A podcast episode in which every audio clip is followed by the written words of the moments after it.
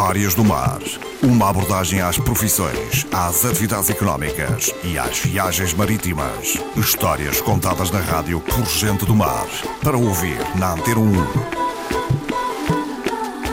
As histórias do mar aqui no som da Antena 1, esta semana novamente com João Sousa, tem sido um dos nossos convidados, vem falar-nos da sua experiência no mar de longos anos.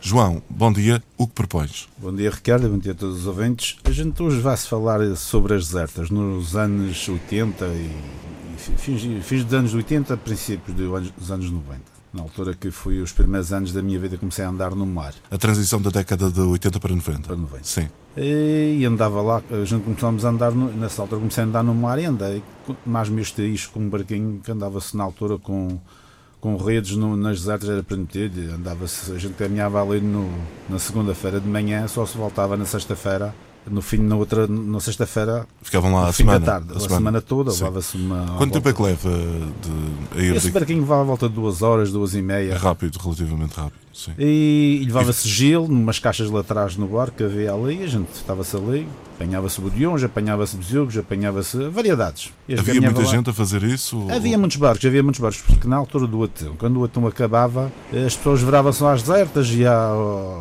neste caso também às salvagens e ao Porto Santo, para ganhar a vida, porque não havia desemprego, não havia baixas, não havia nada nessa altura. Era tudo. Acabava o tempo, procurava outra atividade. E nesses anos, eu comecei a andar aí mais meus teis e a gente tinha estas histórias que os mais velhos já contavam à gente, porque na altura, quando acabava-se a pesca, a gente vinha descansar à noite para a doca, não havia vizinhantes, não havia ninguém. A gente estava ali. Ficavam lá a semana, dormiam lá, não é? Dormia-se na doca. Sim. Passava a semana. Mas levavam tendas? Como é que. Não, dormia-se no barco, dormia-se ah, no, barco. barco. O barco sim. levava à volta dele, era oito tripulantes. Sim. E a gente contava-se histórias ali para passar o tempo. Enquanto não adormecia, contava-se algumas histórias. Os mais velhos contavam à gente que havia que houve, houve muitas pessoas que perderam a vida nas desertas, na altura dos barcos a remos, à vela.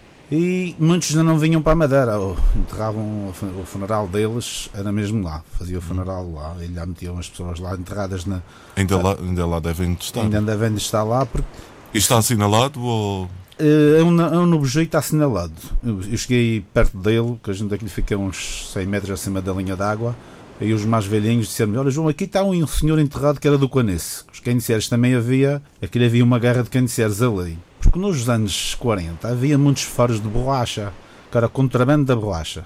E eles, e os mais velhos me contaram, gente, este guardou-me ao longo dos anos. Como, é, como é que se processava esse contrabando da borracha?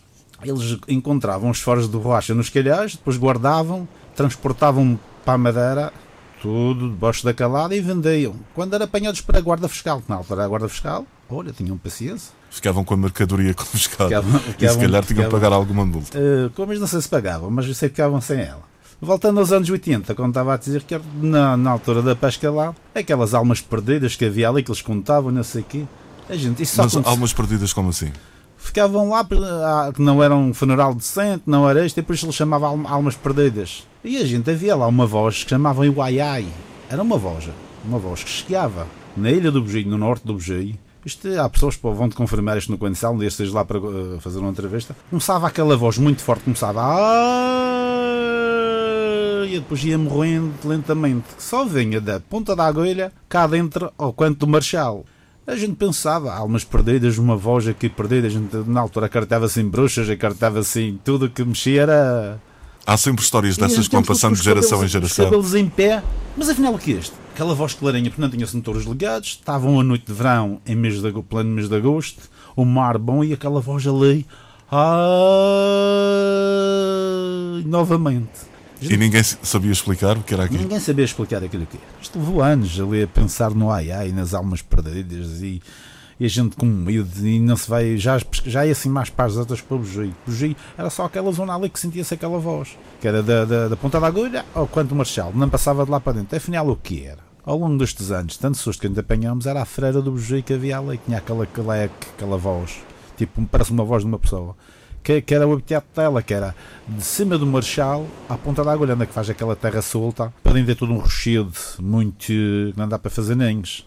E então afinal era, era viemos, oh, mas que naquela altura apanhamos tantos sustos, e afinal era a freira do bugio, que parece a voz, de, que era a voz do ai ai.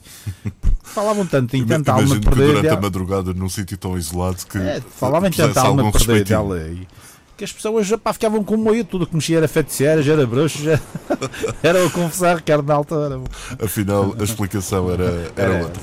Outra vez, na mesma semana, a gente viemos para a DOCA. Chegamos à DOCA, um iate na DOCA.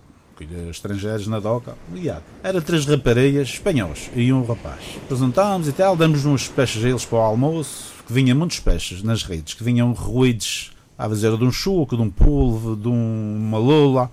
E não, não era bom para o mercado, a gente era para a gente comer a bordo, na Santiago no Gelo. Gostava-se, comia-se a bordo. Havia peixe com fartura a bordo, depois damos também demos aquela com os peixes sérios. Deram, deram a gente umas cervejas e umas garrafas de vinho, olha, aquilo já. Uma festa. Uma festa, Ricardo, e aquilo começámos ali.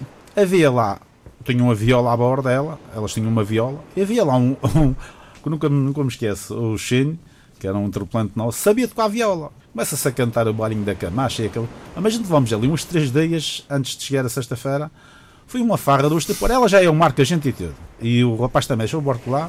Chegava-se à noite a doca. Porque a doca era o lugar principal para a gente descansar à vontade. Para os outros lados o mar mexia um pedacinho. E aquilo foi umas histórias que nunca, nunca me esqueci. A gente fomos para a, terra, o barco era pequeno, a bordo do iate também para fazer fretes e outras coisas. Um pedaço de lenha para a terra assar uns peixes.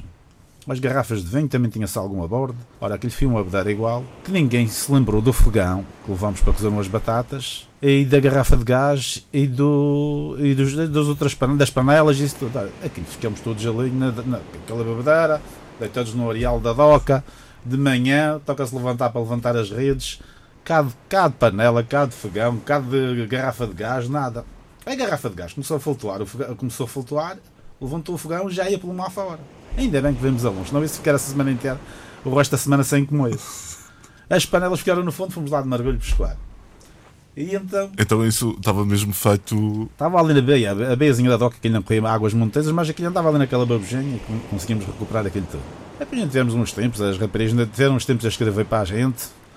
Gostaram, foi um, uma coisa diferente. As raparigas tinham um ar simpático. Tenho um ar simpático. Era- Não era assim muito, muito novas, eram umas senhoras já de idade, mas estavam a atravessar, estavam a dar a volta Sim, sim. pelas ilhas. Açores, Madeira, Canária. Já vim de Canárias, Açores, Madeira, Porto Santo, andavam aí. Então isso foi uma pescaria animada. Fui uma pescaria animada. Foi uma coisa que, que- que lhe ficou na memória. Na volta para a Madeira, na sexta-feira, a gente chega aqui, mais ou menos entre hum, o Ilhachão e. Faltavam umas 7, 8 milhas para chegar à Madeira. A gente vê muitas gaivotas em cima do mar. E com tanta gaivota, isto o quê? Este é tão, mas nesta altura não é. As pessoas do mar, quando falam, enfim, em distâncias, falam sempre em milhas. Milhas. Em terra, não Terra é estamos muito metros, habituados. quilómetros. Portanto, uma milha são 1800 metros, É. mais ou menos, não é? E a gente vê as gaivotas e chega ali mais perto das gaivotas e o que era que estava ali? Aquela sangueira pelo ar, aquela confusão. Fomos a se aproximando que o barquinho andava pouco. Era um tubarão, Ricardo, com mais de 200 quilos, ou se calhar ou mais de 300 quilos, um tubarão branco, Branco? chamado marracho, conheço, chamado pelo marracho, a lutar com um peixe agulha, com o marley, a lutar. E quase sempre o, o tubarão branco vence, mas também leva umas fesgadas com o bico, o peixe agulha fesga-lhe com o bico, vai enfiando o bico, o gajo sangra também, mas o peixe agulha, o marracho, corta-lhe o rabo e a partir daí a deixa peixe agulha começa a comer. E a gente vemos aquele tronco de peixe em cima da água, já estava meio vivo o peixe agulha, metemos dentro. Se tu visses a raiva do marracho andar à volta e os polos em cima do mar, olha que o bordo tinha 9 metros e tal e a gente estava a tremer em cima do barco. Histórias Ele não que- gostou que lhe roubassem o não almoço. gostou, não gostou, não gostou de roubar-se no almoço, porque ele estava logo no princípio a comer. Sim, sim, sim. Muito bem. João Souza, algumas das histórias de muitos anos de mar, havemos de voltar a contar contigo aqui na manhã da Antena 1. Até uma próxima oportunidade. Muito Bom dia.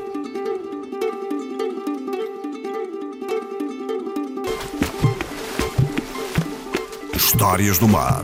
Uma abordagem às profissões, às atividades económicas e às viagens marítimas. Histórias contadas na rádio por gente do mar.